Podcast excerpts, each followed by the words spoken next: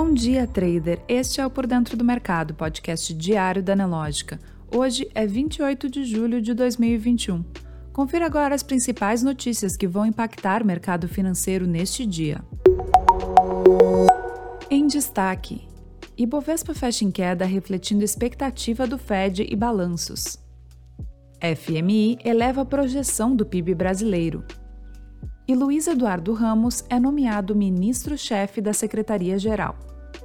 No mercado brasileiro, o Ibovespa fechou ontem em baixa de 1,1%, a 124.612 pontos, após um dia marcado pela aversão a risco no exterior, enquanto os investidores aguardam o desfecho da reunião do Federal Reserve. Já o dólar fechou o dia praticamente estável, com alta de 0,03%, a R$ 5,17 na venda, depois de mais uma sessão de grande volatilidade, com operadores à espera da decisão do Fed. No calendário econômico no Brasil, às 9h30, empréstimos bancários mensal e payrolls net, já adiado duas vezes na semana. Nos Estados Unidos, expectativa para a decisão sobre a taxa de juros do Fed, às 15 horas, e, na sequência, conferência de imprensa do Fed, às 15h30. Na política. Bolsonaro nomeia Luiz Eduardo Ramos como ministro da Secretaria de Governo. O presidente Jair Bolsonaro nomeou o general quatro estrelas do Exército Luiz Eduardo Ramos ministro-chefe da Secretaria-Geral da Presidência da República. A nomeação foi publicada na edição de hoje do Diário Oficial da União. A mudança integra uma pequena reforma ministerial da gestão Bolsonaro, Ramos vai ocupar o lugar que era de Onyx Lorenzoni, que foi nomeado, também nesta quarta, ministro do recém-criado Ministério do Trabalho.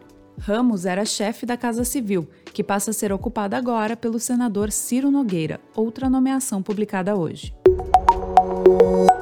Na economia. FMI eleva projeção para a PIB no Brasil em 2021, mas baixa para ano seguinte.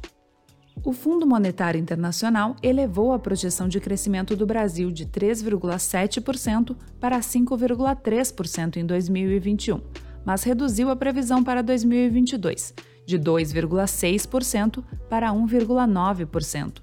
Os números são da revisão de julho do relatório Perspectiva Econômica Mundial.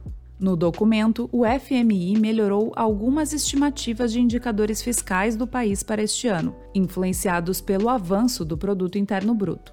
O déficit público nominal como proporção do PIB deve atingir 6,3%, abaixo dos 8,3% comunicados em abril, e a dívida pública bruta deve alcançar 91,8% na mesma base de comparação, marca inferior aos 98,4% divulgados anteriormente.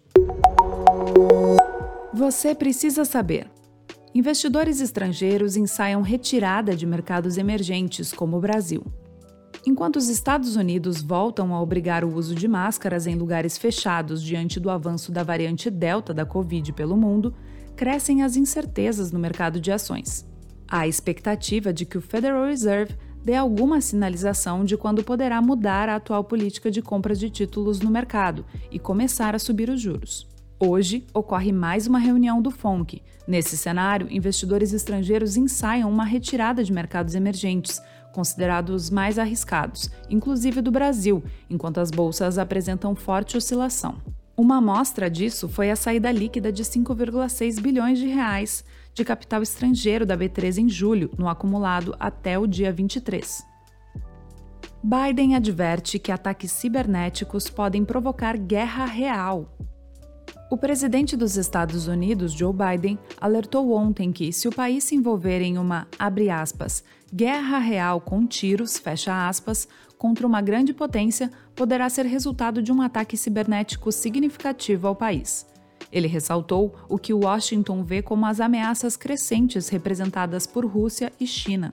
A segurança cibernética subiu ao topo da pauta do governo Biden após uma série de ataques a entidades de alta importância. Alguns chegaram a afetar o fornecimento de alimentos e combustíveis a partes do país. Não deixe de conferir o Market Report completo, liberado duas vezes ao dia dentro da plataforma Profit Pro da Nelogica. Muitos gains e até amanhã.